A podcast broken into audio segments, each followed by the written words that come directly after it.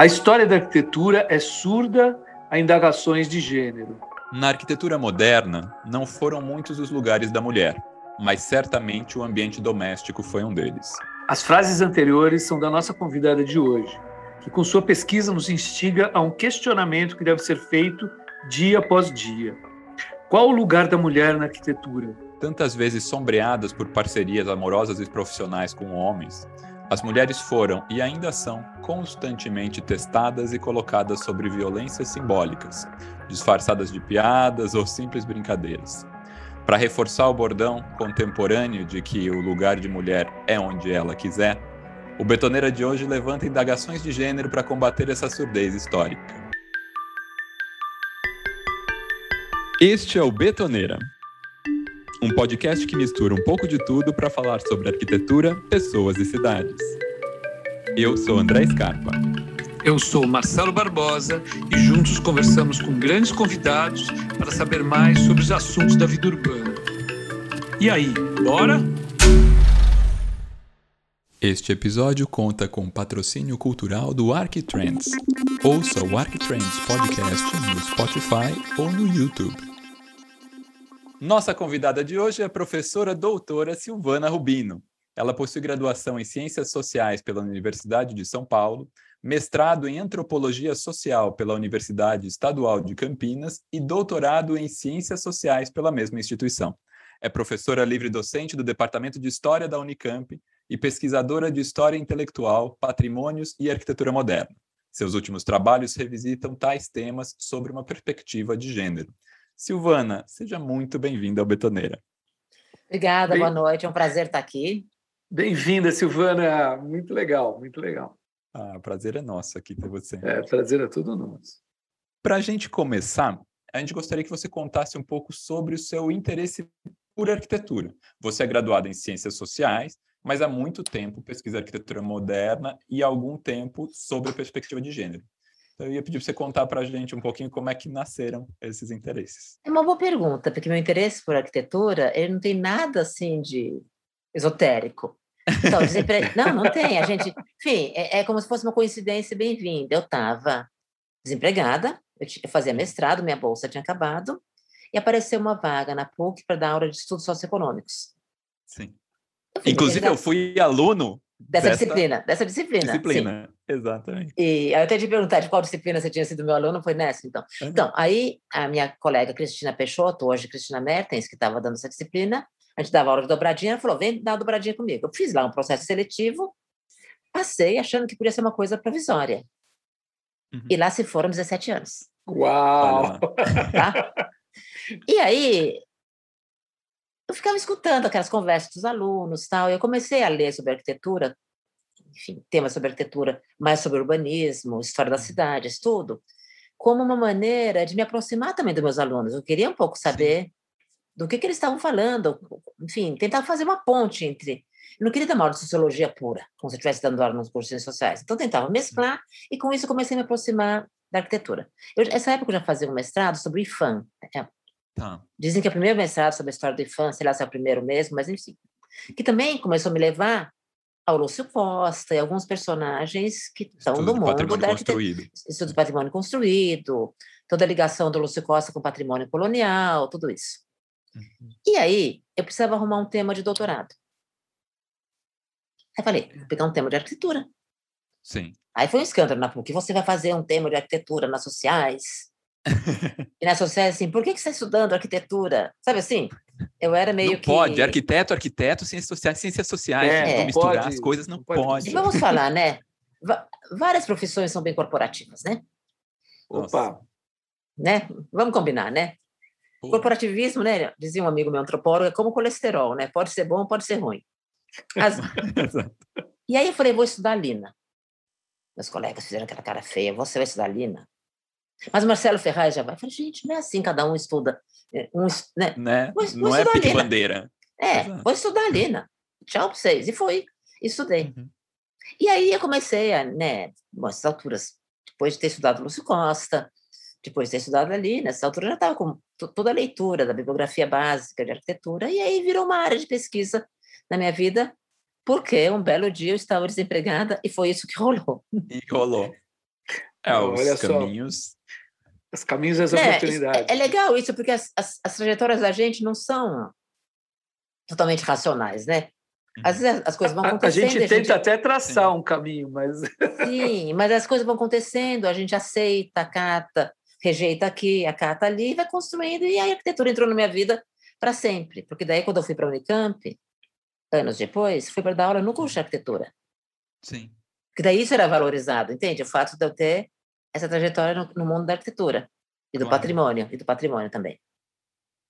Mas isso acho que você falando é muito interessante também, porque, por exemplo, uma das disciplinas marcantes que eu lembro de ter feito na PUC foi justamente essa que você dava com a Cris, porque foi uma das disciplinas que jogou a gente para olhar para a cidade também.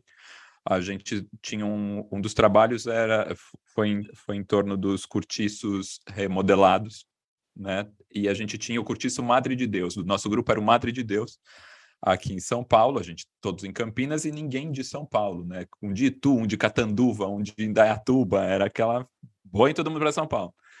E eu lembro que quando a gente veio, a gente estava, né, aceso, olhando tudo, é, pesquisa de campo.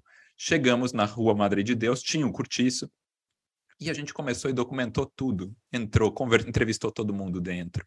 Falou, falou, é esse, é isto mesmo, estamos aqui, trabalho. E aquela época não tinha câmera digital, né? Estamos falando de 2000, 2002. É... Câmera com 36 poses era o luxo. Levar três filmes de 36 poses. Fotografamos todos, entrevistamos não sei o que e saímos. É, gente, a gente não viu muito, né? Isso é um curtiço como é um curtiço.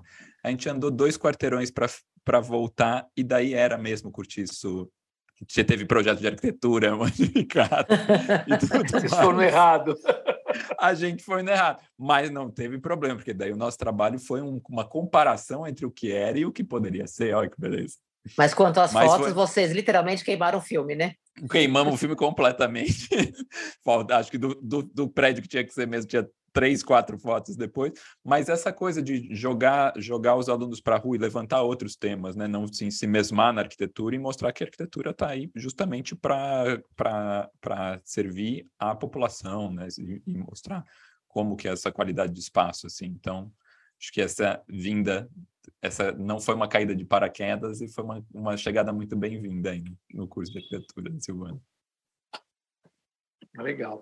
É, é, introduzindo um pouquinho o, o, o, o tema uh, da, da, da, desse episódio, é, infelizmente, na arquitetura, Silvana, é, o, trabalho das mulheres foi muitas vezes encoberto é, pelo nome de um homem, nessa, né? é, nessa sociedade patriarcal em que nos erguemos, né?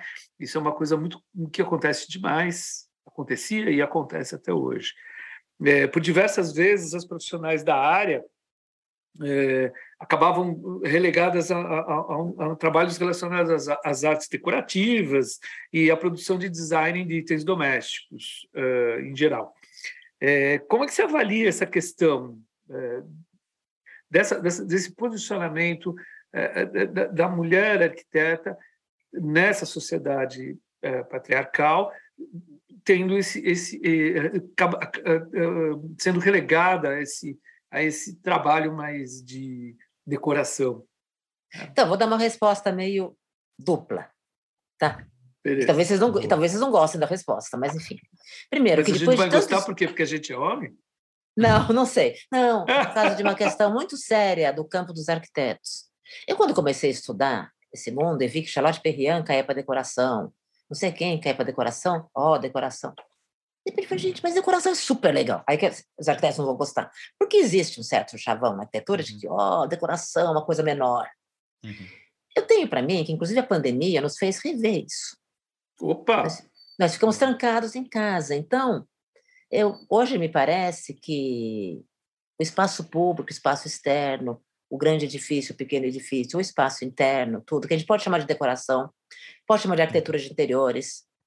Le Corbusier chamava de equipamentos de habitação. Por a besteira dele, ele não queria falar decoração, porque, né?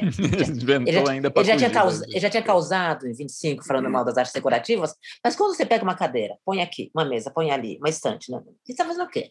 Diz para mim. Então, o que, que o, o Gropius fez isso com toda a equipe da Bauhaus, tem aquela casa famosa, cujo nome, obviamente, eu vou esquecer agora, que ele deu para cada aluno um pedaço, a cortina aqui, o tapeçaria tal.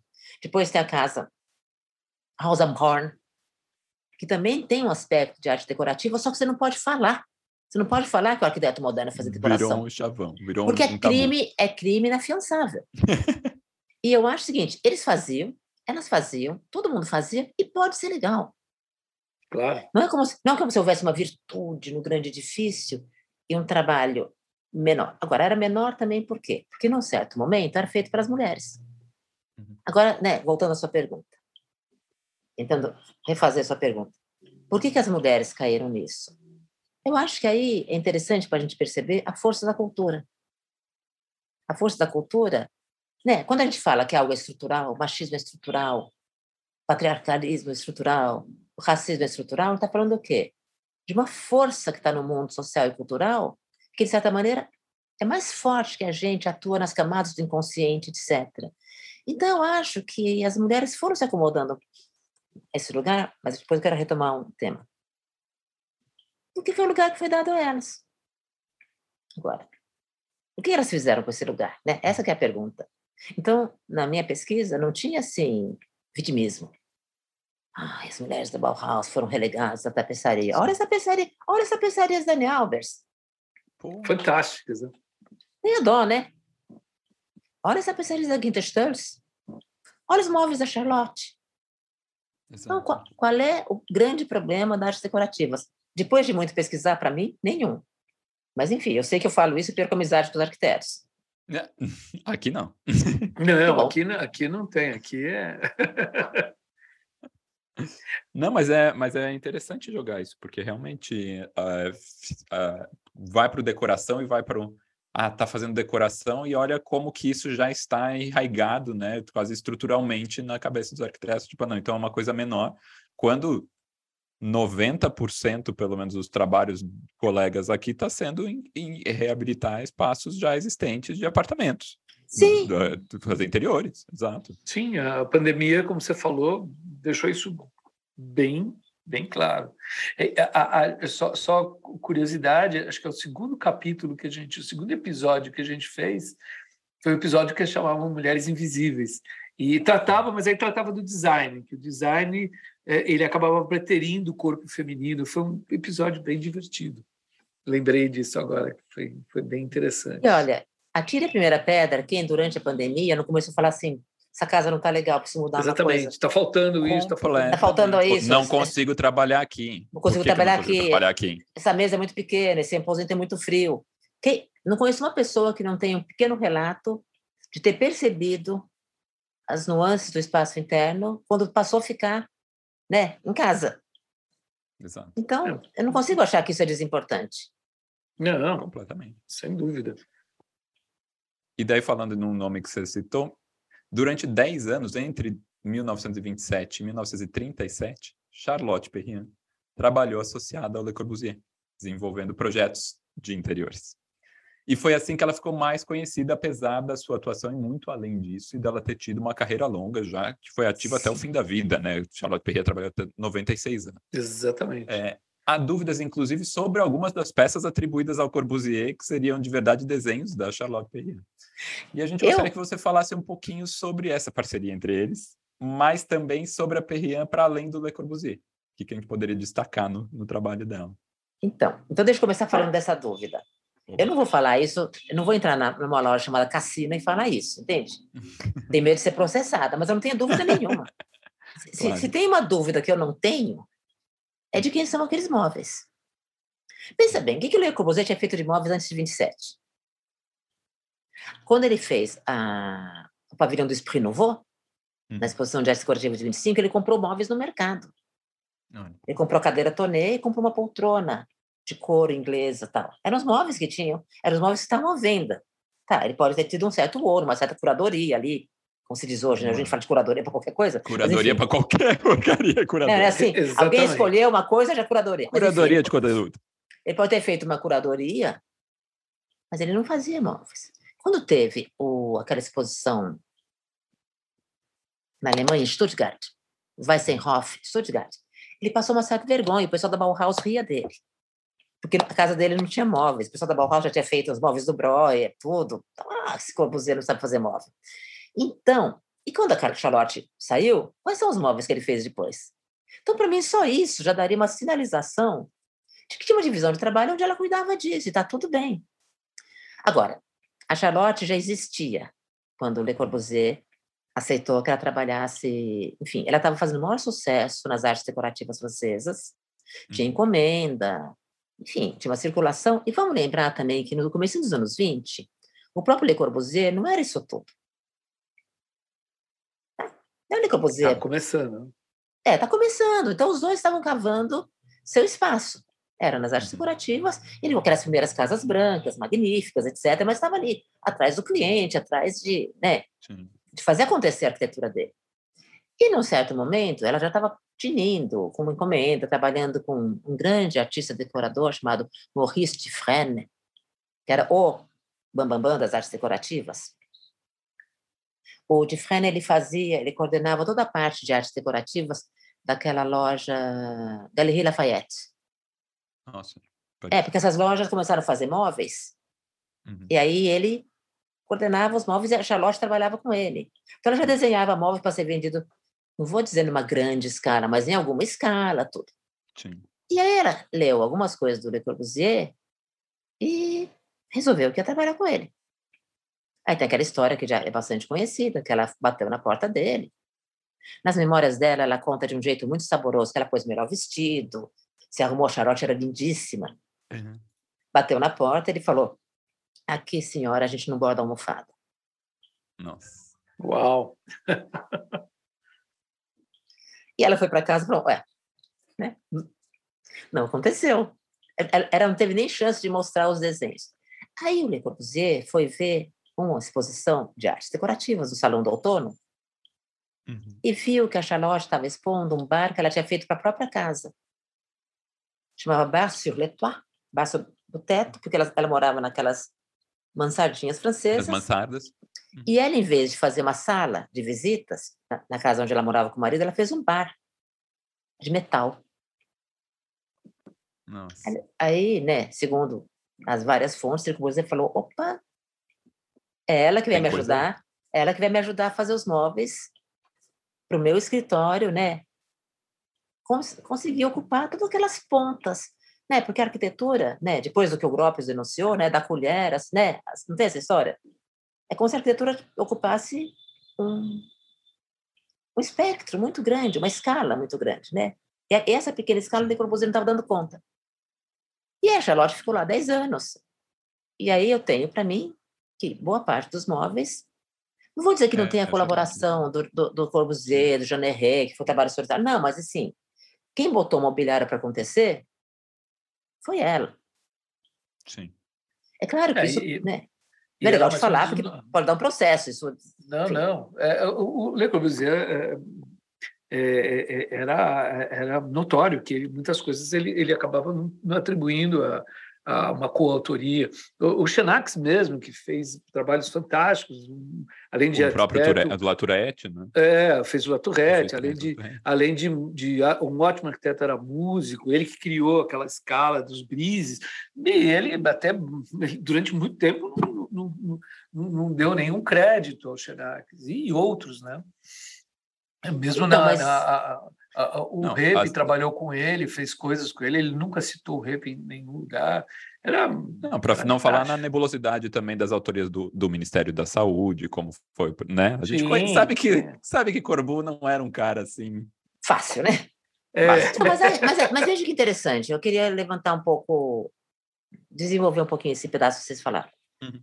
Veja bem, a gente está acostumado com uma historiografia da arquitetura eu sempre que eu dou de história da arquitetura moderna hoje, que a gente vai montar um curso, a gente fala assim, bom, tem que falar do Frank Lloyd, tem que falar do Corbusier, tem que falar de não sei quem. E parece que essas pessoas viviam numa bolha sozinhas. Quando a gente começa a ler sobre o, escritório do Le Corbusier, né, o famoso ateliê da Sèvres, em Paris, ah, fulano passou lá, o Ripp passou lá, um japonês passou lá, um húngaro passou lá, o Ernesto Mange passou lá, não sei quem passou. Passou e fez o quê? Uhum. Então, me pergunto assim, a Charlotte me acendeu para isso. Tá bom. Então, os móveis são da Charlotte. Aí você olha aquela, sei lá, um projeto bacana deles, tipo, o Unité d'Habitation de Marseille, que a Charlotte fez a cozinha. Será que Le Corbusier fez tudo ou alguém detalhou o caixilho? Ou alguém desenhou a escada? Pois. Não sei. Eu fico me perguntando se o trabalho de arquitetura não é muito mais coletivo do que parece. Claro. Tal coletivo. Ele é vendido como uma coisa do e é vendido como uma coisa do gênero sentado na nossa mesa que tem uma iluminação e, uhum. e faz um projeto. E eu, depois de estudar esses temas, não só não acredito que seja assim, como eu falo para os meus alunos que não é assim. Não vai Exatamente. ser assim. Não vai ser assim. E é bom que não seja. Pois. É. Porque, inclusive, é um mérito impossível, né? Ser assim, para uma pessoa fazendo uma coisa só. Claro é. que alguém fez coisas ali junto e está tudo bem. Não diminui, não, enfim. Mas, mas quando a gente vai dar aula, você não encontra isso para passar para os alunos, entende? Sim. Parece que é assim. Fulano, né? Miss Van der Rohe fez o prédio tal, ó.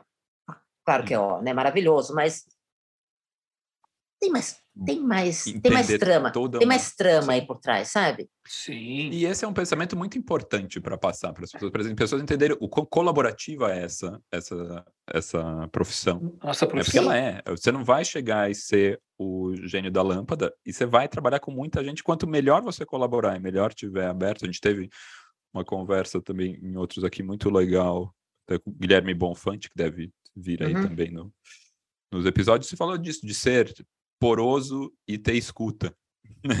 e, é, e é mesmo isso, tipo, você ser um, é, numa profissão dessa colaborativa, as pessoas vão ter trocas, e é isso que vai fazer as coisas interessantes. Né? Inclusive o cliente, que muitas vezes é visto como aquele chato. Não, o cliente está ali numa parceria, o cliente influi. Sim. Sabe? Exatamente. Não existe Paulo Mendes sem Macete, não existe. Uh, não existe. Como é que chama? Ai, falhou o nome aqui. É, é o, não existe Gaudí sem Messeguel. e eu te diria, não existe Hitveld sem uma senhora chamada Trus. Já conheceu? É. Já ouviu falar dessa história? Essa história é, é boa. A Trus era uma senhora viúva que tinha, acho que, sei lá, cinco filhos, um monte de filho, e, e resolveu encomendar uma casa para Hitveld. Ela deu tanto, tanta instrução, ela era, era, ela era muito chegada na pedagogia montessoriana para querer espaço. A casa foi toda voltada para as crianças circularem. Ela deu tanto pitaco, tanto palpite, tanto, enfim, participou tanto, que ela assinou a casa.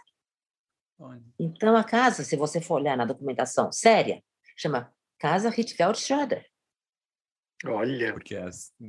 E mais, e mais. Assim que a casa ficou pronta, quem se mudou para lá? Hitveld. O Hitveld. Quer dizer, ela comprou porteira fechada, sabe? Comprou na planta de porteira fechada.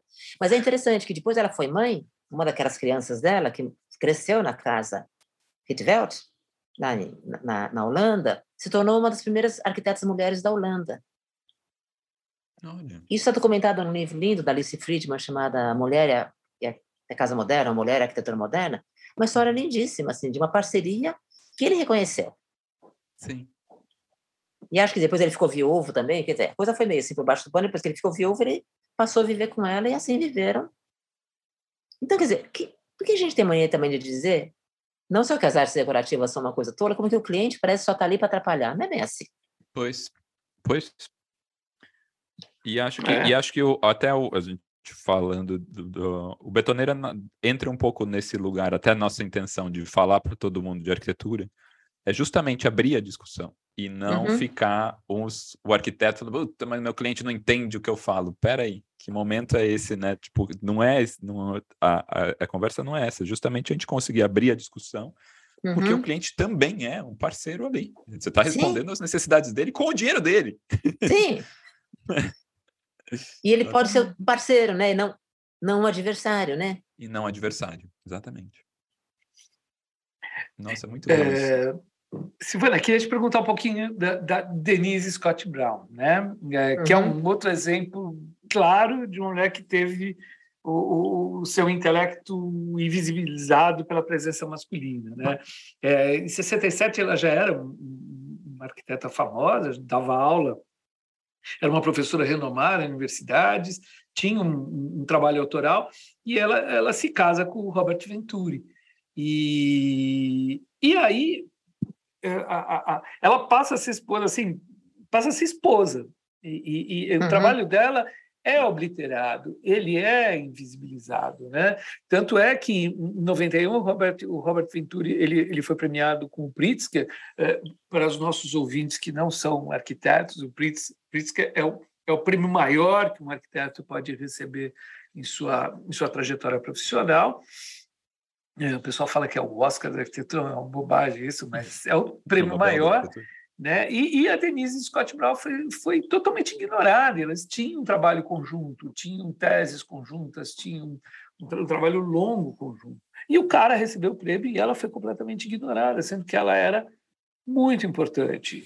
Eh, então, eu queria. Eh, e isso, inclusive, é, é um, é um assunto delicado na historiografia da arquitetura eh, moderna e, ou na arquitetura, na arquitetura em geral.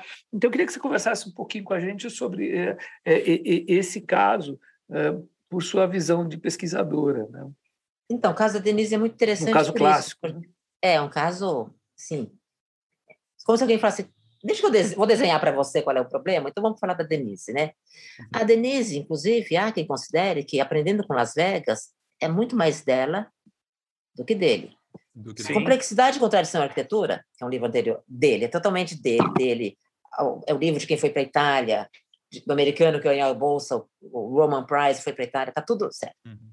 Eles já estavam casados quando fizeram o, o Aprendendo com Las Vegas e ela dava esse tipo de curso na universidade. Ela levou os alunos para fazer o levantamento todo. E aí assinaram juntos, né? Uhum. E aí a gente, eu mesmo já, já cansei de falar assim, vamos ler o livro do Venturi. Eu falei, é, vamos ler o livro aí, né? Denise. Sim, vamos ler o livro dos dois, né? E aí quando ela ganhou, quando foi indicação para o Pritzker, né? O que diz também é que quando que o Pritzker avisa por telefone, né? Ligou, uhum. falou, e o on. É, essa chamada é, é Essa chamada é importante. E ele disse que ele falou, what about Denise? E a Denise? Ah, não, o prêmio é para você. Há uns anos atrás, houve um abaixo-assinado puxado por umas alunas de Harvard, que até eu assinei. Uhum. Eu que escrevo aqui em português, ninguém nem sabe que eu sou lá fora, tá? Colomino assinou, o próprio Ventura assinou.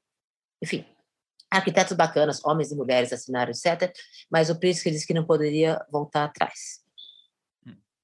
E, mas acho que o que passa nisso é esse não reconhecimento do trabalho coletivo. Então, podia ter dito assim, o escritório, né, Venturi, Scott, Scott Brown e associados, Sim, claro. ganhou. Mas não, Robert Venturi ganhou. E aí fica...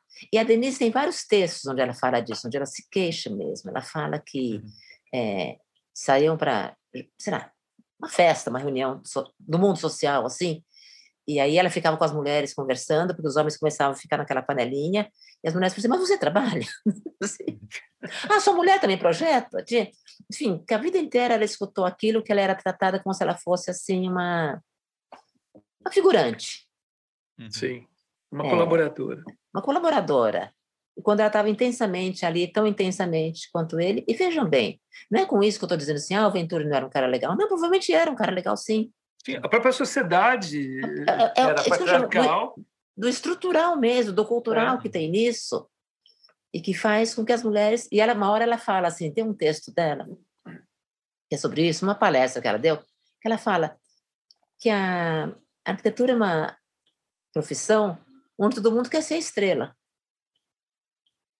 Enfim, tem muita estrela na arquitetura. E que ela, ela não conseguia ser estrela. E que isso era muito frustrante, porque ela trabalhava, trabalhava, trabalhava, a estrela era o outro. E a estrela não brilhava ali. A, a, estrela... a, gente, fez, a gente fez o episódio do Betoneira e chamou a psicanalista Noemi. É, Noemi pra... Moritz? Isso, Noemi Moritz com, para falar sobre isso, essa questão. Foi muito bom, muito legal.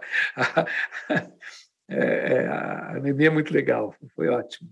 Mas é uma questão de tratar na psicanálise também, né? Sim, sim. É, é da, do, do, mundo do, do, mundo das emoções, da, da, construção social das nossas subjetividades, tudo isso. Sim. Por isso que, assim, eu tentei na minha pesquisa não, não criar vilões. Hum. Ah, mas Le Corbusier não deixou achar. Não, Le Corbusier não deixou porque era assim que os uhum. escritórios se montavam. É assim uhum. que a Charlotte... E as mulheres estavam sempre negociando esse segundo lugar Mas vejam bem, elas fizeram coisas incríveis. Vejam os móveis da Charlotte. Nossa, nossa. Né? Os trabalhos das mulheres da Bauhaus. Eu estava lembrando da, da Margaret Schutt-Lihovsky, que fez a cozinha de Frankfurt em 1926, né? trabalhando com Ernest May na reconstrução. Cara, aquilo era um projeto maravilhoso, que depois foi re, é, reelaborado durante anos. Né? Olha, obrigada por falar dela, que eu estava louca para alguém levantar a bola para falar dela. Estava assim aqui torcendo silenciosamente. a, a Gretchen Schliotz é um caso interessantíssimo, porque assim, ela era super de família eh, de elite na Áustria. Ela estudou pintura com Klimt, tá bom para vocês? Nossa. Né? Tá bom, né? Ah. Enfim, depois ela trabalhou com Adolf Loos, enfim, foi construindo a carreira dela. E quando a gente abre um livro de arquitetura, desafio vocês a fazer isso. Vai no remissivo, procura o nome dela. Aí ela fez a cozinha de Frankfurt. Acabou. Só que ela, assim como a Charlotte, viveu quase 100 anos e não parou de Ele trabalhar. Um milhão não de parou coisas. de trabalhar um minuto. Um minuto. E aí, quando ela já estava velhinha em Viena, ela escreveu um, um texto meio autobiográfico chamado Ich bin keine Küche. Eu não sou uma cozinha. Porque ela estava zangada de ter a trajetória só era conhecida dela resumida da à cozinha, porcaria da cozinha. Que aliás é fan... é, porcaria nada, tô brincando, né? É, é. Cozinha feito excepcional. aquilo naquela época. Eu visitei uma em máximo. Viena, um- um- uma que tá, foi tirada do prédio, colocada no museu. Uma coisa impressionante, assim. Agora, tem livro, pega assim o Frampton, o Curtis, vai ter assim, vai ter uma linha, um rodapé falando que ela fez. Ah, do ano Cian, de 27, fez um sucesso danado. Então, as mulheres também são recontadas nos pontos onde interessam os arquitetos homens. Então, tinha uma discussão no Cian de 27, que era a habitação mínima, etc. Aí tinha a cozinha. Uhum.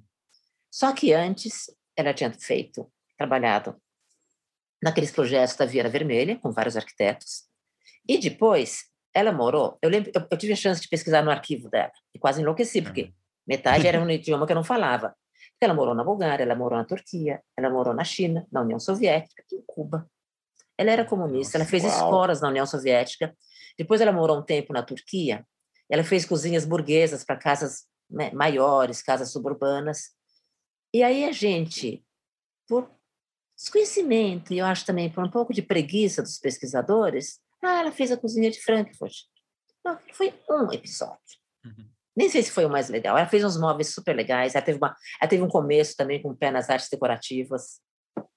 Olha, eu te conto que eu quase enlouqueci. Passei uma semana no, no arquivo dela, Uau. só olhando as imagens, porque eu não sei falar essas línguas, né? Enfim, olhando, olhando, fotografando tudo e Ter turco esse- é impronunciável. Não, turco, búlgaro, que é isso, russo. Não, mas você entende que alguém fez escolas na União Soviética? Ela era comunista. Nossa. Ela foi perseguida pelo nazismo. Então, ela tem uma trajetória riquíssima, Uhum. que é reduzida a um pé de página. Então, é, Charlotte Perriand trabalhou mais- com Le Corbusier, Schultz Liotz, que fez a cozinha de Frankfurt. Vai ficando ali nos rodapézinhos. Não, imagina naquela época, sendo mulher, no mundo que era, morar nesses países, tipo, já é um feito absurdo, né? É, Sim, sim. E para diminuir desse jeito. Só, só para esclarecer também, para a gente falar cozinha de Frankfurt, parece que todo mundo sabe do que se trata, né? É. é, a cozinha de Frankfurt, ela fazia parte dos prédios fantásticos modernos que foram eh, eh, projetados por Ernest May e equipe na Frankfurt do pós Primeira Guerra, né, que destruíram tudo, foi reconstruído e foram feitos prédios modernos fantásticos. E, e ele chamou a Margaret para fazer para elaborar uma parte disso, que era uma cozinha toda planejada, acho que a primeira cozinha planejada, onde tinha uma série de atributos, gavetinhas, armários, coisinhas que abria, fechava, e era muito otimizada para um espaço pequeno, eh, nesse processo de reconstrução de uma cidade, provendo habitação para todo mundo que não tinha cidade fronteira destruída. É só um- uma explicação que a gente. A gente Não, Acho é que uma explicação super importante, necessária, né? Porque a gente não está falando só dentro de uma, uma bolha, né? Agora, também tem o seguinte, eram 11 mil apartamentos, quer dizer que ela fez 11 mil cozinhas. Uma vez eu estava falando disso com os professores da ESD, né, Escola Superior de Desenho Industrial do Rio, um dos professores, um dos colegas, não me lembro agora o nome dele, não me lembro qual, falou assim, aí nasceu o desenho industrial para valer. Aquele desenho industrial que você faz protótipo, faz meia dúzia, ainda não é o desenho industrial para valer. Agora, o desenho industrial que você faz uma cozinha. 11 mil? Pá, 11 mil? Opa, temos alguma coisa muito revolucionária. Entrou não só no sentido de uma habitação de qualidade para todos, que era a ideia do conjunto habitacional do Ernest May, mas como com esse equipamento industrializado que visava facilitar a vida da dona de casa. Sim. Agora, vejam bem, tem um detalhe que ela conta na biografia, ela nunca cozinhou. Mas não, não precisava. Né? É, né, que ela falou assim, ela falou que a primeira vez que ela teve que refletir sobre uma cozinha foi para fazer a cozinha de Frankfurt, que ela não tinha a menor ideia. Maravilhoso, né? É maravilhoso. Não, mas é interessante porque ela não fez a cozinha como dona de casa, ela fez a cozinha como arquiteta. Como arquiteta? Sim. Pois é. Olha. Não, se é a mulher entende de cozinha, vezes... não, é arquiteta, não entende nada de cozinha. Uhum. Nunca fritou um ovo. É tipo o arquiteto ateu fazer uma igreja lindíssima. Exatamente. E a gente conhece vários casos, né? Exatamente. é isso aí. E a gente falou de prêmio, né? De prêmio do, do Pritzker, mas existe um prêmio dedicado às mulheres arquitetas chamado Jane Drew. Mas a maioria dos arquitetos não sabe quem foi essa profissional.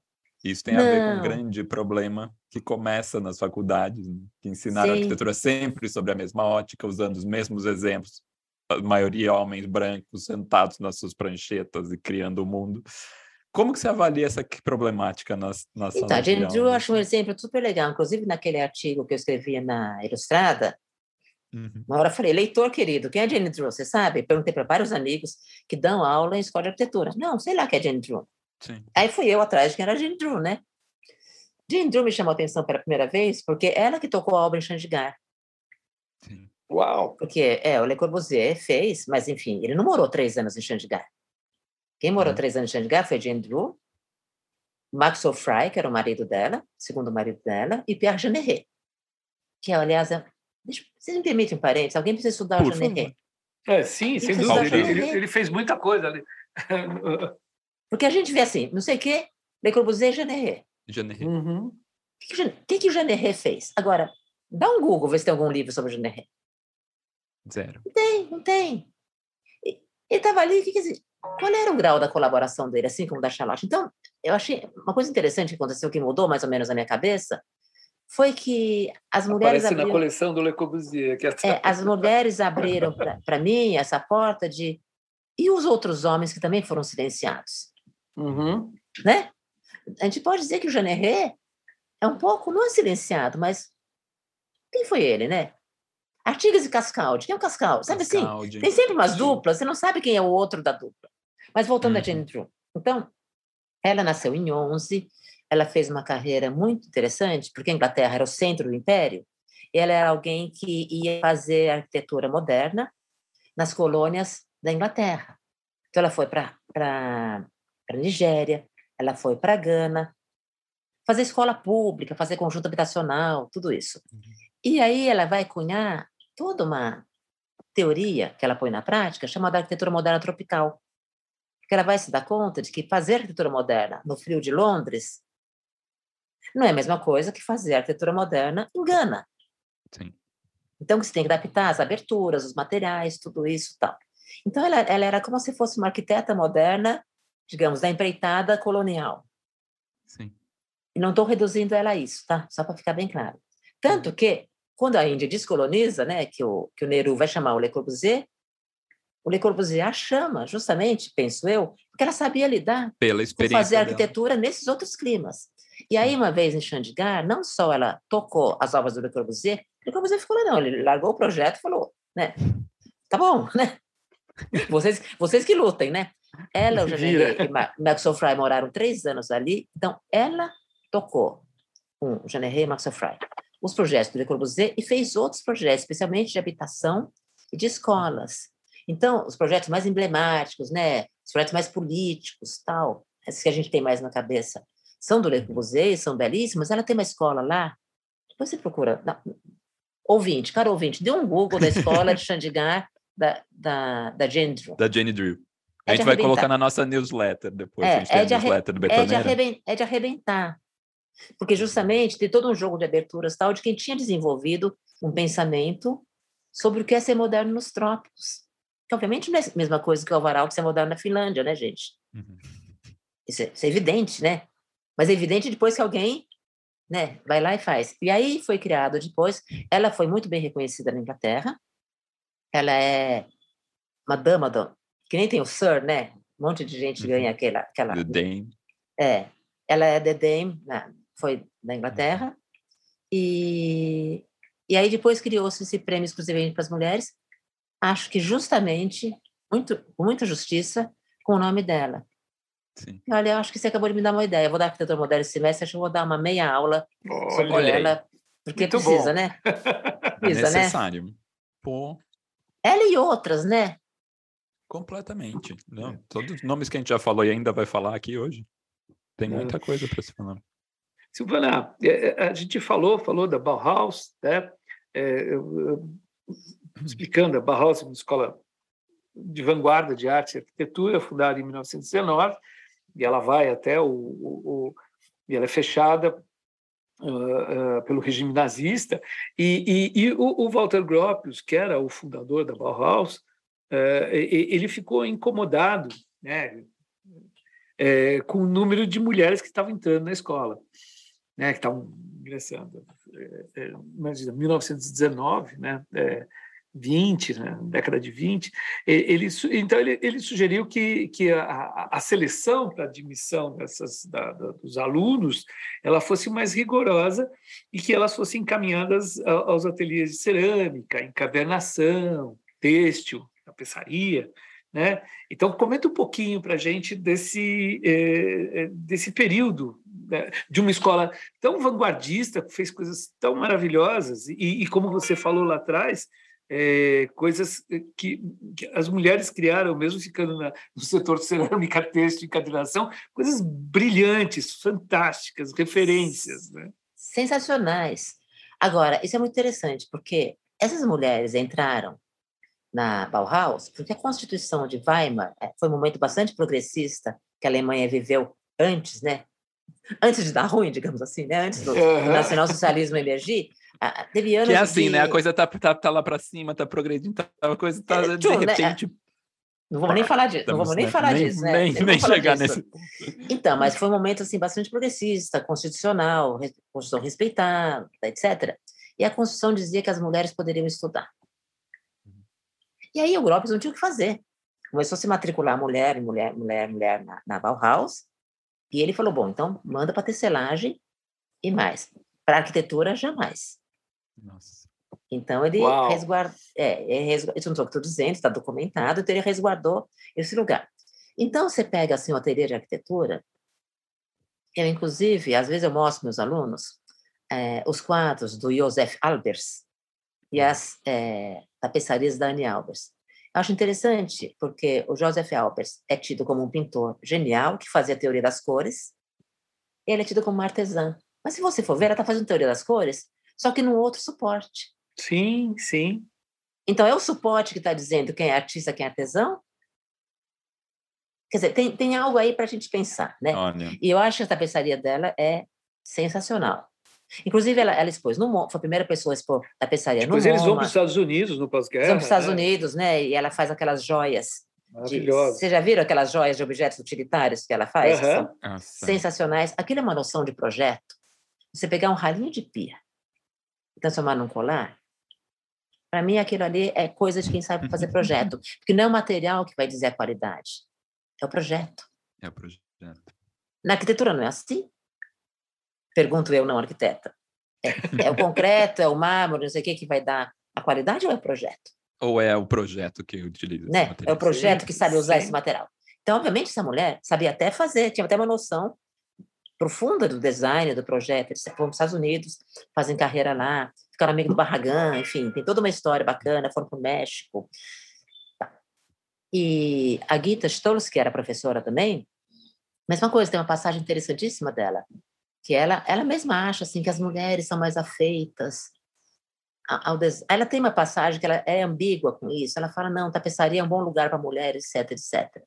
Só que quando o Gropius tentou pagar a ela menos do que ele pagava aos outros professores, Kandinsky, Klee, Oscar Schlemmer, etc., etc., ela processou. Olha. E ganhou. Boa. Como assim? Você pode me deixar na tapeçaria, que é um lugar menor, mas... Uh -uh. Né? E mais, é preciso dizer que o que dava dinheiro para a Bauhaus eram os tapetes, porque elas faziam e vendiam. E teve um momento que a Bauhaus, enfim, começou a ser um pouco boicotada, naquela transição da história que a gente conhece, né, que, enfim, teve que mudar né, de Weimar para Dessau, de Dessau para Berlim. No momento que eles estão em Dessau, reconstruindo tudo, fazendo aquele prédio lindíssimo, mas enfim, ralando ali naquela escola, Sim. elas vendiam tapete para as indústrias, vendiam os desenhos dos tapetes. Isso revertia em dinheiro para Bauhaus.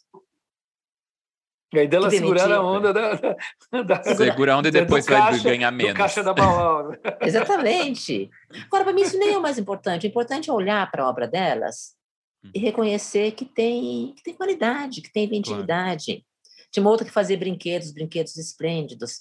E tem uma da qual eu gostaria de falar, se vocês me permitem. Por favor. Que é a Marianne Brandt.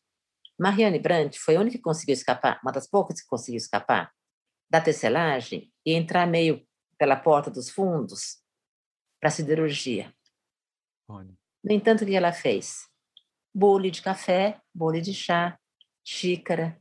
Então vejam bem que como é que é a força Sim. da domesticidade da cultura. Ela fura o, o cerco, uhum. entra no ateliê de, de metalurgia e faz aqueles, aqueles jogos de chá e café dela, que inclusive estão no MoMA, estão na parte de design do MoMA, são maravilhosos, são um escândalo. Eu sempre falo, daria qualquer coisa para onde? Eu me falo, bobagem, se for, é só você dar uns 300, 500 euros que você... Que chega. que chega, né? Bauhaus manda pelo correio. Mas aquilo é fantástico, mas ela volta à escala doméstica. E ela era fotógrafa, tem todo um trabalho de fotografia experimental, tudo, mas é como se tivesse uma força que puxasse as mulheres para esse mundo da domesticidade. Sim. Que eu aprendi a não achar menor. É, Sim. mas é isso, isso que você, fala, você falou também. Tipo, hoje eu estou muito revisitando isso. Se eu olhar e falar, não é, um, não é uma coisa menor. Está minorizado justamente pelo discurso e pela estrutura que as pessoas montaram, né? Porque Sim. realmente a importância que a gente dá para isso, né? Quando a gente para com olhos de ver para essas coisas. Ah, uhum. e, e, pela historiografia oficial da arquitetura também, ela, ela, não, ela não teve. É fantástico a pesquisa para trazer o nome eh, dessas mulheres fantásticas, mas é, para a história, realmente, né, para estar tá registrado. É. Para mim isso é importante, né, porque eu sou professora. Claro. E, e quando está terminando essa minha última pesquisa, né, que deve sair em livro ano que vem, é. se eu, se eu deixar de enrolar a revisão final, né? está atrasado por minha culpa. Mas, assim, eu me dei conta de que eu estava fazendo aquilo também para os meus alunos. Sim. Me perguntaram, você está fazendo isso para os arquitetos? Para os arquitetos que lutem. Ele, cada um no seu escritório, eles que se organizem, que, que, né, que melhorem, que deem espaço. Eu não posso interferir nisso. Mas eu posso interferir na visão que a moçada vai ter dessa historiografia. Enfim. Sim. Uma vez eu fiz uma coisa que foi muito legal. É, eu pedi para os meus alunos de, de, de, História da Arquitetura fazerem um trabalhinho final de algum arquiteto que não fosse assim, o mais falado. Falei, se alguém vier com Lina, toma zero. Vamos procurar já, outras. Já né? E eles começaram a procurar. Eu lembro até teve um trabalho bonito sobre o Carlos Cascaldi, começaram a procurar. E apareceu muita mulher. E eles fizeram uma exposiçãozinha assim no corredor da faculdade, assim, sabe? O, o trabalho final era um pôster. É. Eles fizeram uma exposiçãozinha assim com as mulheres, assim. E aí elas se animaram. Ah, isso para mim é uma coisa que a gente não pode colocar no Lattes, mas eu adoraria. E elas é. fundaram, for, fundaram um coletivo das meninas da Faculdade de Arquitetura do Unicamp chamado Coletivo Charlotte Perriand. Olha ah. que legal. Achei que eu podia me aposentar, porque se eu conseguir... não, se eu conseguir fazer minhas alunas né, perceberem como Perceberem. isso era importante, quer dizer, eu consegui, não fui eu que consegui sozinha, mas se no meio de vários debates, várias colocações de várias pessoas, a, a meninada percebeu que elas tinham que colocar isso em questão, ah, então já posso me aposentar. Tá feito. É. Tá. Missão tá. cumprida, né? vindo da Bauhaus, vindo pro, vindo vindo para cá, para essas terras deste lado Atlântico. Brasil. Eu ia falar da Carmen Portinho. Né? Carmen Sim, Portinho foi a terceira engenheira civil do Brasil e logo depois de se formar foi concursada na prefeitura. Uh, nessa ocasião, ao se apresentar ao chefe da prefeitura, ela recebeu a solicitação de que ela subisse no telhado para consertar os para-raios. Um claro ato de humilhação, diminuição. E mal sabia ele que nas horas vagas Carmen Portinho praticava alpinismo e não teve dificuldade nenhuma em realizar a Sim. tarefa designada. A gente queria que você falasse um pouco dessa mulher, a única engenheira dentre as quais a gente citou até agora, e também da relação que ela teve com arquitetos como Eduardo Afonso Reide e como isso influenciou a carreira. Então, a, a, o caso da Karen é muito interessante. Quando eu resolvi trazer a Karen para pesquisa, hum. eu achava que a pesquisa. Eu estava no começo comparando a Lina e a Charlotte. Falei, isso aqui está ficando redondinho demais. Sabe que quando a pesquisa começa a ficar muito redondinha, tem que pôr uma coisa na engrenagem. Né? É que nem filme muito linear, a gente vê na sessão da tarde, mas filme bom tem uma hora que, né? Dá uma... Parasita tem que dar uma virada, não Exatamente, tem? Tem, tem que cair uma chuvarada, né? Tem que cair aquela chuvarada, sabe? Tem que dar um... Eu falei, não, tá ficando muito redondo, isso não tá bom, deixa eu chamar a Karen. Por que, que eu queria chamar a Karen?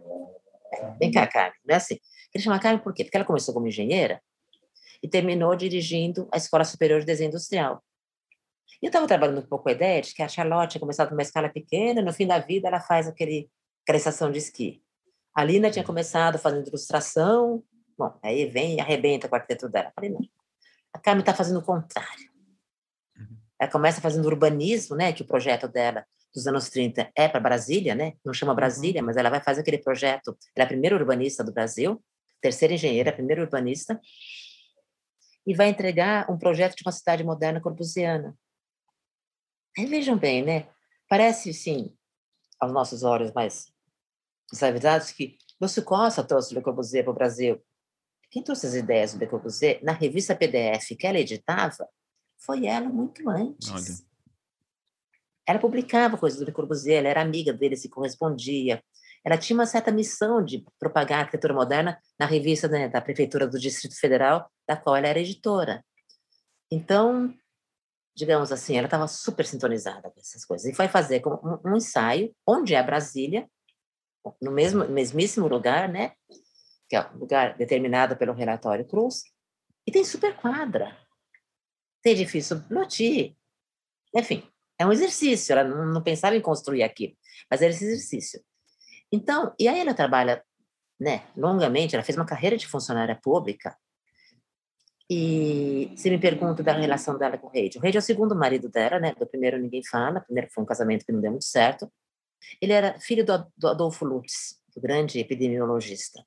Ah. Ele era um médico conhecido, esqueci o primeiro nome dele, Lutz, tanto que ela, e ela nunca se separou, porque ela morre, o óbito dela está como Carmen Potinho Lutz. Lutz. Lutz. E, mas depois eles se separam e ela vai ter uma relação de parceria e amorosa, né, parceria de amor e de trabalho com Afonso Eduardo Reis, que era mais novo que ela, um pouquinho mais novo, mas vejam bem, a gente está nos anos 50, né? Já, já podia ser um escândalo. Já podia ser um escândalo. Uma mulher separada num relacionamento com outro. Podia ser. Com o novinho. E ela, e ela mais é. velha com, com alguém mais novo. é.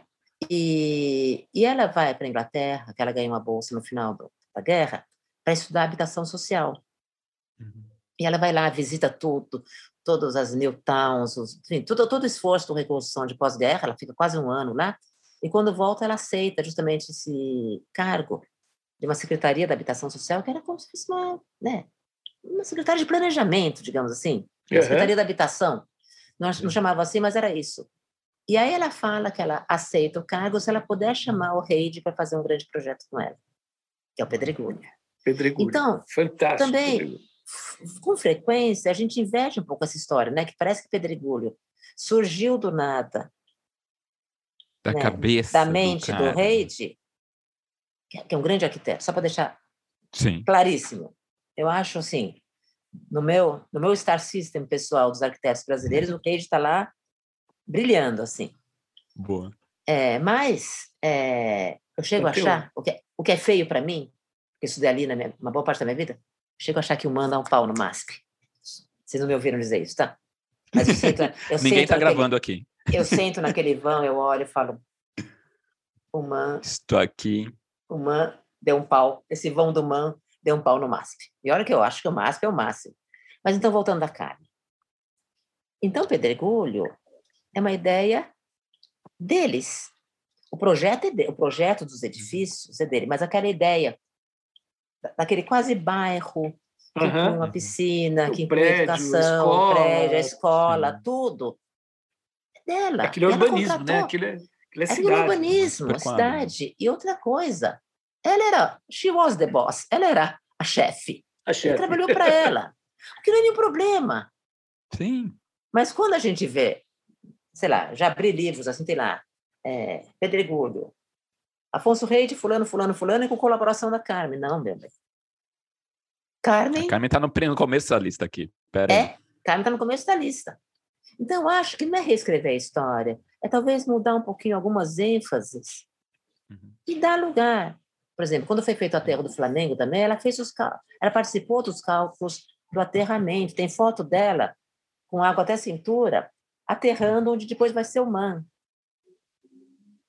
Ou seja, é uma parceria muito bonita para que a gente reduza a um protagonismo dele e uma colaboração lateral dela. Eu acho que isso tira, inclusive, a beleza da parceria. Sim. Que eles fizeram juntos depois a, a casa de Tatiaia, a casa em Jacarepaguá. Inclusive, a casa de Jacarepaguá, enfim, é interessante pensar por que, que eles foram morar tão afastados. E aí alguém, um depoimento, agora vou esquecer de quem deu esse depoimento, Ai, me perdoe, mas que falava que eles não saíam juntos da Secretaria de Habitação. O rei saía, depois ela saía, depois eles se encontravam em algum lugar, iam para casa, lá no fim do mundo, onde eles podiam ter sossego e viver plenamente sua Sem relação. julgamentos sociais. Sem julgamentos sociais. Porque, gente, vamos pensar, anos 50, anos 50 não são dourados, né? Era um período, negócio de anos 50, anos dourados, tudo balela. Era um período super conservador. Uhum. Inclusive para as mulheres, para o casamento, para tudo isso. Então, acho a história dos dois belíssima. Eu não sei o que, os cineastas estão esperando, porque não, ainda não descobriram. Então, roteiro pronto aí. Pronto, roteiro, é, roteiro pronto. A Lina também. A Lina, não é um roteiro, a Lina não é um roteiro pronto, gente. O que, que os cineastas estão esperando? Nossa, cadê esse é, Aproveitar o teu gancho da Lina, é, que a gente não falou da Lina até agora, deixou propositadamente até para o finzinho, né? porque é, você falou no, no, no no decorrer da, da, da, nossa conversa, que a, a, a, academia ela, ela, ela também ela não, não coloca a questão da, da, da, da mulher né, como protagonista, né? E, mas no caso, assim, quando ela é questionada, eles colocam a questão que, ah, não, mas tem a Lina, né? É. A Lina é, é, ela é a, ela é a, a Lina, né? E, e então, eu, mas conversando com vocês em alguma em alguma em alguma entrevista tua, você já falou que a Lina teve também problemas uh, nessa questão de, de sombreamento, né, em relação a, a, ao Bardi, né, ao Pedro Maria Bardi. E então eu, eu queria eu queria que você falasse um pouquinho sobre a tua pesquisa. Aliás, o, o, o, eu queria falar um pouquinho também de uma exposição muito simpática que está tendo aqui na, na Casa de Cultura Italiana, aqui na Avenida Higienópolis, é, sobre é, fotografias da, que chamou Verão de 1945 na Itália. É, a, a, essa, essa, exposição foi promovida pelo, pelo Francesco Perrota Bosch, que escreveu um livro sobre a Lina, e ele fala que durante a pesquisa ele descobre, numa cidadezinha que fica na periferia de Milão, é, fotos fantásticas do, do, de, uma, de um, praticamente uma expedição que a Lina fez logo no pós-guerra, quando estava a Itália destruída, Milão destruída, e ela faz um percurso é, é, da, da, de Milão até Roma, junto com o, fotógrafo Federico Patelani, e, e, e, tem fotos fantásticas disso. Então, na pesquisa que o Francisco fez sobre a Lina, ele achou essas fotos, e são fotos assim muito bonitas, que mostram, são fotos é, é, neorrealistas, né? fazendo um paralelo com o cinema neorrealista, Sim, que mostram, são, que mostram a, a, a, o estado da Itália no pós-guerra, é, com as, as cidades destruídas, as pessoas nas ruas, apesar de toda essa tristeza alegres, porque podiam sair na rua, né? É uma exposição muito bonita. É, é tá na, tá na minha. ouvintes não percam. Tá no meu, tá no meu radar, é, devo ir amanhã. Vai ficar depois, assim. até outubro aqui no Centro de Cultura Italiana em Genópolis. Desculpa, eu fiz só um, Imagina. um, um, um jabá. Eu já passei em frente hoje, já, já espiei por fora. Assim. Total, estamos assim. aqui no, no, no, caminho. Do... No caminho, caminho. né, André? Então, o, o Lina, mas o, o Francesco, que, é, que, é, que, que já foi foi colaborador aqui do Betoneira. Até Não, hoje já legal. conversou com a gente sobre o livro conversou da Lina, sobre, sobre, o livro da Lina. E Então, a Dina, né, vocês leram o livro do Francesco, do Zeuler, quer dizer, isso já é bastante conhecido, que teve uma trajetória, né, que também ela começa a estudar em Roma durante o fascismo, tudo. É, a vida era um pouco difícil ali com aqueles né, diretores mais conservadores. Não eram tão conservadores assim, né? Porque se a gente for pensar, às vezes eu acho assim, se Marcello Piacentini, tipo, muita gente fala mal, ele foi professor da Lina, do Rino Leve, do Wachowski, alguma coisa de bom. Ah, tem alguma coisiquinho, tinha. Né? Ele podia ser assim, um pouco conservador, etc., amigo do Dutti e tal, mas alguma coisa, alguma coisa de bom ele fez. Então, mas o Gustavo isso, Giovannone, que era o papa do restauro. Isso só podia acontecer na Itália, né? Porque claro. a gente está falando do cinema, o cinema neorrealista. Quem patrocinou o começo do cinema neorrealista na Itália foi o filho do, do, do Mussolini, que era Mussolini. Mussolini, que era que era que adorava o cinema e ele ele ele, ele fez, é claro, antes de, de é, durante aí no regime de Mussolini, ele ele patrocinou uma série de, de diretores que depois seriam expoentes do neorrealismo. E era, ele, a Itália tem essas coisas malucas, né? Então, e isso também nos ensina a não fazer essa associação tão assim direta entre regime político e produção artística. Quer dizer, a associação existe, mas ela tem sutilezas, tem mediações, tem contradições, né? Não é assim, pá, pum, né? Então, o... mas ela foi estudar na Universidade de Roma, tudo. Segundo uma, uma dos trabalhos sobre a Lina que eu li, que é de uma pesquisadora lá de Alagoas, chamada Maria de Fátima, Maria de Fátima Campelo, isso está na dissertação de mestrado dela, que é belíssima, sobre a Lina. Acho que é o primeiro trabalho sobre a Lina de nível universitário, pelo menos que eu conheço. É, e ela conta que quando ela foi apresentar o, o que seria o TCC dela, o TFG, o trabalho final, tese de Laura, que chamava lá, que era uma, um hospital, uma maternidade. E que Piacentini não gostou. Hum. E que ele teria dito, ah, mas ela é uma moça bonita, uma bela ragazza, ela vai casar e não vai fazer arquitetura. Ah. Que isso aí corresponde, para mim, a mandar a Carmen Portinho subir no telhado, a dizer para Charlotte que aqui não se borda. É sempre um, uma pequena uma pequena humilhação que é quase um batismo de fogo. Vamos ver se ela, vamos ver se ela aguenta, né? E aí, na minha tese de doutorado, eu brinquei, falei assim, pois é, o Piatindini falou que ela ia casar, só que ela casou com o Bard, né? claro que era um pouco uma brincadeira, mas, enfim, esse texto está lá. Casou com o Bard, que era um cara importante, que editava a revista Quadrante, que era um comerciante de arte, que tinha uma galeria importante, que tinha uma galeria em Roma que já colocava as obras em cavalete, já colocava as obras em cavalete, não é invenção só dela também. Sim. Muito menos algo que ela tirou da cabeça, não.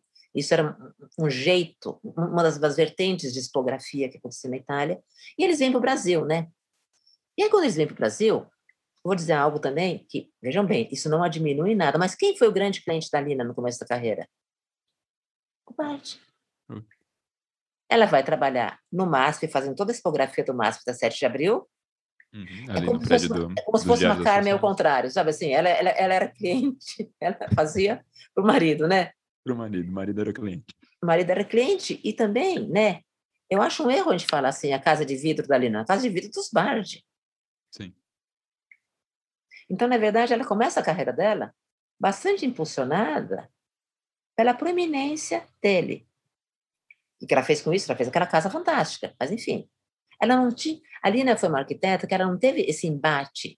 Não é embate do Rino Leve atrás dos clientes, no escritório com o cliente, sabe assim? Não, ela não tinha cliente chato. No ela era casada ela, com ele. Ela era casada com ele. E aí, depois de um tempo, ela vai para a Bahia, e aí, enfim, aí tem uma guinada na carreira dela, e aí ela volta mais sensacional ainda, enfim, mais madura, tudo isso, e, e mais perseguida politicamente também. E aí, às vezes eu penso que boa parte da perseguição política que ela sofreu na Bahia também passava por ser uma mulher estrangeira. Jamais vou provar, né? Sabe, como dizia aquele, aquele juiz, não tenho provas, mas tenho convicção. É, só mais ou menos assim, aquele meu momento, né? Prova sem convicção. Não, convicção sem prova. Mas assim, ela fez trabalhos magníficos na Bahia, o Solar da União, enfim, uhum. uma das coisas mais espetaculares que tem nesse Brasil. Mas ela era alguém de fora, ela era outsider, sabe? Assim, ela era uma mulher, ela era uma italiana. E a elite baiana, mesmo a elite mais moderna, se entendia ali. Ela... Então, acho que quando teve o golpe de 64, não é que ela foi perseguida, acho que ela simplesmente não teve o apoio. Sim. E talvez isso passe por ser alguém de fora, mulher estrangeira, é, altiva, né? É, ela inaugura, em 63, o Solar do União, com uma exposição sensacional de arte popular, que termina dizendo essa exposição é uma acusação. A acusação é uma acusação política das más condições da desigualdade prevalecente na Bahia. Claro hum. que alguns não gostaram. Aí vem o golpe, né? apoio nenhum, era volta para São Paulo, para terminar o MASP paulista. Então, assim, eu acho que ela também teve. É, eu achei, quando eu comecei a fazer a pesquisa, eu quis pegar mulheres bem-sucedidas. Porque, assim, se eu pegasse uma mulher cuja carreira não aconteceu, eu podia arrumar uma explicação rápida. Nossa, não aconteceu porque é mulher. Falei, não, mas e se eu pego a bem-sucedida? Vamos ver aonde que ser mulher foi uma questão. Isso que você falou, Marcelo, é uma coisa muito importante.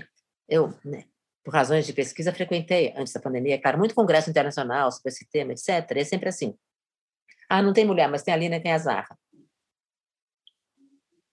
Tipo, é a cota, deu checklist é, ali. É, né? deu checklist, assim. A gente fala, gente, tem a Lina, tem a Zarra, e vamos arregaçar as mangas, porque tem um monte.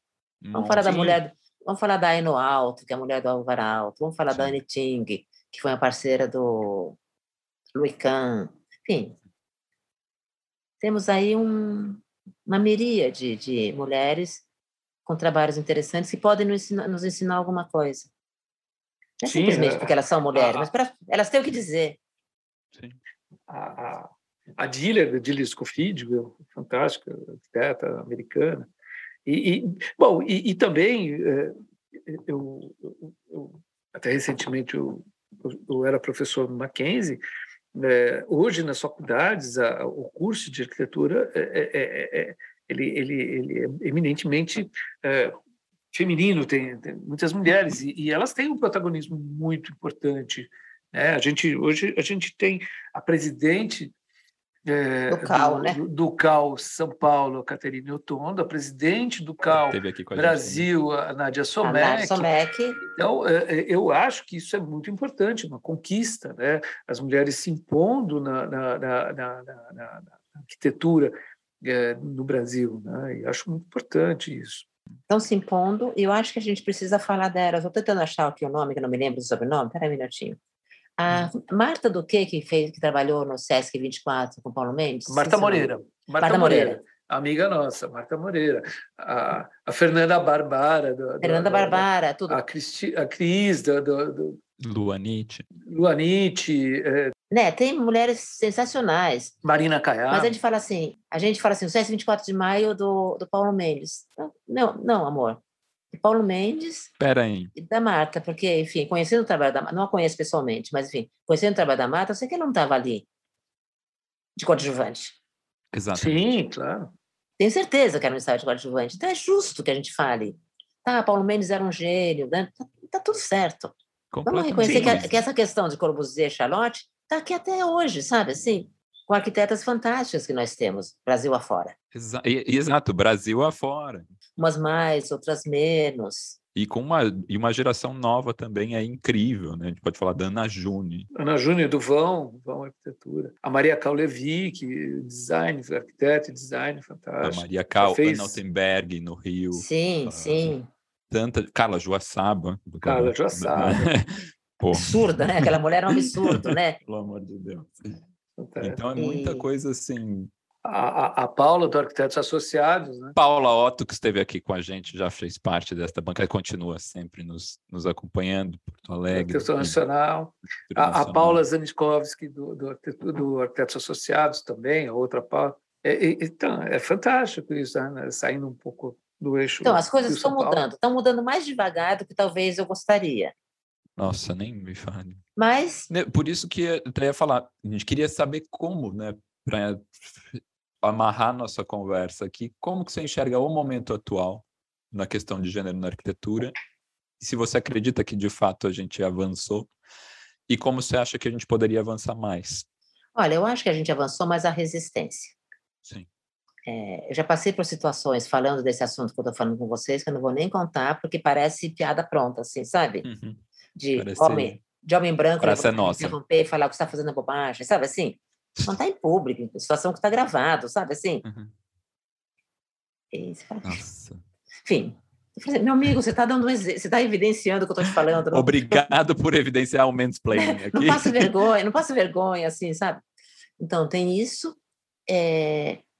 Quando eu falo um pouco da minha pesquisa com os arquitetos, da minha geração, eu tenho 60 anos, e homens brancos de 60 anos, aí você fala que bobagem.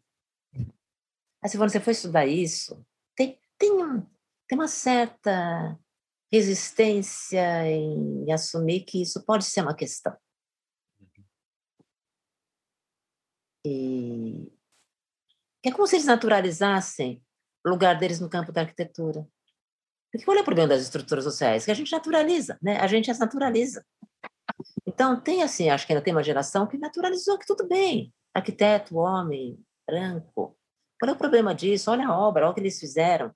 E sempre tem a obra para dizer, né? Imagina, isso não tem importância, olha a obra do cara. Ok. Mas eu acho assim, que primeiro que as mulheres estão se mexendo. A quantidade de encontros internacionais, de coletivos internacionais que tem, das mulheres fazendo coisas, inclusive, muito bacanas, coisas do mundo prático. Tem um grupo na Califórnia que chama Design for Equity, ou coisa parecida. Eles pegam aquelas mulheres que ficaram 10 anos fora do mercado porque tiveram filho e fazem curso de atualização e jogam elas de volta no mercado, sabe? e só para mulheres. A Jane Drew, esqueci de falar uma coisa importante, ela chegou a ter um, a ter um escritório onde ela só contratava mulheres. Isso foi nos anos 50, gente, né? Então, eu acho assim que tem um grande avanço, essa própria eleição do CAL, que deu tanta controvérsia, mas, enfim, é, a Nádia é bacanérrima, a Catê é bacana, quer dizer, não só são mulheres, mas não, elas não, não vieram ao mundo a passeio, né? Não vieram a passeio, definitivamente. Então, acho que isso está mudando. Está mudando mais lentamente do que eu gostaria. Mas daí eu acho que meu papel, como eu sou professora, Sim. é falar, falar, falar, falar. Enfim, botar, botar os alunos para pesquisar, botar os alunos para olhar um pouco essa história pelo avesso, assim, e ver se, se a gente cria outras bases do entendimento, né? que não é diminuir né, os cavaleiros do apocalipse, Nis, não sei quem mais, você Costa, né? Não é diminuir ninguém, mas é, é chamar mais gente para o barco. Sim. E, sobretudo, para mim, o que é muito importante, o entendimento do, do, quão, do quão coletivo é o ofício do arquiteto. Sim.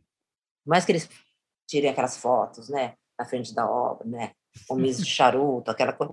ah, mas, é, mas, mas sim, mas é coletivo é muito, um processo muito lento, né? Se a gente for falar 2022, que a gente mais, né? 2022, que a gente imaginava todo mundo com roupa prateada e carros voadores, e a gente tá é. com gente achando que a Terra é plana. Então não. Exatamente. E que vacina, é, é uma... e que vacina que traz vacina, doença, né? Exatamente. Mas dá esse, essa coisa de tipo, as coisas podiam estar, tá, os entendimentos podiam ser outros, mas é muito, muito prazeroso, prazeroso e, e, e, esclarecedor ouvir você aqui hoje também, inclusive nessas posturas de não é uh, de enaltecer também coisas que não são enaltecidas e que são né, grandes. A gente falou das artes decorativas, a gente falou dos interiores, a gente falou desses nomes, desses nomes fantásticos. A gente agora no final aqui ainda começou a citar nomes de, de arquitetas fantásticas brasileiras. Uhum. Te agradece não só essas que a gente citou, mas todas as outras também que a gente não citou, é, mas que fazem um trabalho né? incrível. É, e aí eu acho, André, é que cada um na sua trincheira, né? A trincheira de vocês é, é um podcast, a trincheira de alguém vai ser um blog, a trincheira de alguém vai ser um livro, a minha trincheira é a sala de aula. A trincheira de um arquiteto mais jovem, eu espero, seja construir um escritório com relações mais igualitárias. E aí a gente vai, né? Cada um na sua é, trincheira, é. tentando abrir uma cunha, né? Isso que é, isso que o André falou, de, de, a, gente, a gente citou, mas esqueceu várias, mas eu gostaria de citar as arquitetas negras, negras que, sim. Que, que, a gente, que a gente chamou aqui no, a, a Gabi de Mato, a Esther Ribeiro, que, que, que lutam e brigam, né? É, é, e, e, tiveram aqui no, no, no, nosso, no nosso podcast falando coisas maravilhosas, um trabalho fantástico, né? Então é, é, muito legal. Dentro do hall, do hall da, da, das mulheres que estão atuando em órgãos de classe, é, eu Sim. queria falar da, da, da, da, da Milene, é, que é presidente das BEA, Uh, e, e, falar também do, do, a gente fala da, da, da, das, das, mulheres arquitetas que também fazem parte, que são fotógrafas de arquitetura, uhum. que a gente citou aqui. Olha, nossa Ana Mello aqui, que não nos deixa mentir. Ana Mello, que trabalha com a gente, que é, que, que é grande fotógrafa, e, e dentro do, do, E elas criaram um coletivo esse ano que se chama Conafac, que reúne uh, os fotógrafos de arquitetura, e tem muitas mulheres com uma, uma produção fantástica, uh, que são arquitetas e fotógrafas de arquitetura, que registram a, a nossa a, a, produção de todos nós, né, que é fantástico. E você, quando é fala isso. dessas arquitetas negras, eu acho que é importante lembrar né, que o feminismo, estou me colocando aqui como feminista, eu não falei que eu era feminista, mas acho que isso está um pouco evidente, né? Mas, é, enfim. É, eu ia perguntar, mas estava meio na dúvida. Então, mas o feminismo no qual eu acredito, eu não sou original, é o feminismo que muita gente abraça, é o chamado feminismo interseccional, né? Quer dizer, você leva, você cruza gênero com raça, com classe, com uhum. orientação sexual, enfim, com tudo aquilo que, que compõe a nossa experiência social Exato. Porque a nossa experiência social influi, né? Comparece da maneira como cada um de nós né, conduz nossas trajetórias, etc. Então, é, quando comecei a pesquisar isso, eu lembro que num congresso uma moça me perguntou, mas você está falando das brancas? Falei, não, não, eu estou falando de três arquitetas. E a gente abre uma porta de cada vez. Uma vez uma aluna chegou para mim você não pesquisou uma arquiteta negra? Eu falei, pesquisa você. Ela foi pesquisar. Então é isso, a gente vai abrindo portas e quando vai abrindo portas, não quer dizer que não pode abrir outra, não. Faz aquelas bonecas russas, você vai, né? Uhum. Você vai abrindo porta, vai tendo mais porta para abrir. E acho que com isso as coisas podem melhorar. Muito bom. Silvana, super bom. obrigado pela conversa fantástica. Foi muito gostoso esse papo. Um papo que, que tem que ter continuidade, importante tem que ter continuidade e repercussão. Eh, muitos dos nossos ouvintes são alunos das, das faculdades de arquitetura e é muito importante você colocar todas essas questões é, e, e, e, e, abrir, eh, eles começarem a, a, a entender a importância e pesquisar mais sobre o assunto. Muito obrigado pela conversa. Foi muito gostoso. Foi um prazer. Foi um prazer incomensurável. Ah, Adorei. Bom, Silvana. O prazer Legal. foi nosso, total. Legal. Obrigadíssimo mesmo. Parabéns. Um grande beijo, Silvana. Beijo, abraço para todos. Este episódio contou com roteiro e direção de Mariana Conte, colaboração e fotografia de Ana Melo, edição e finalização de José Barrichello tema de abertura por Mário Capi e identidade visual por Flora Canal. Quer continuar essa conversa? Assine nossa newsletter no link do nosso perfil no Instagram, betoneirapodcast, onde você também pode mandar suas sugestões do que misturar mais no traço dessa massa.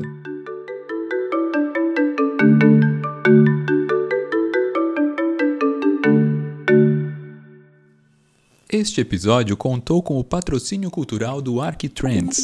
Ouça o Arquitrends Podcast no Spotify ou no YouTube.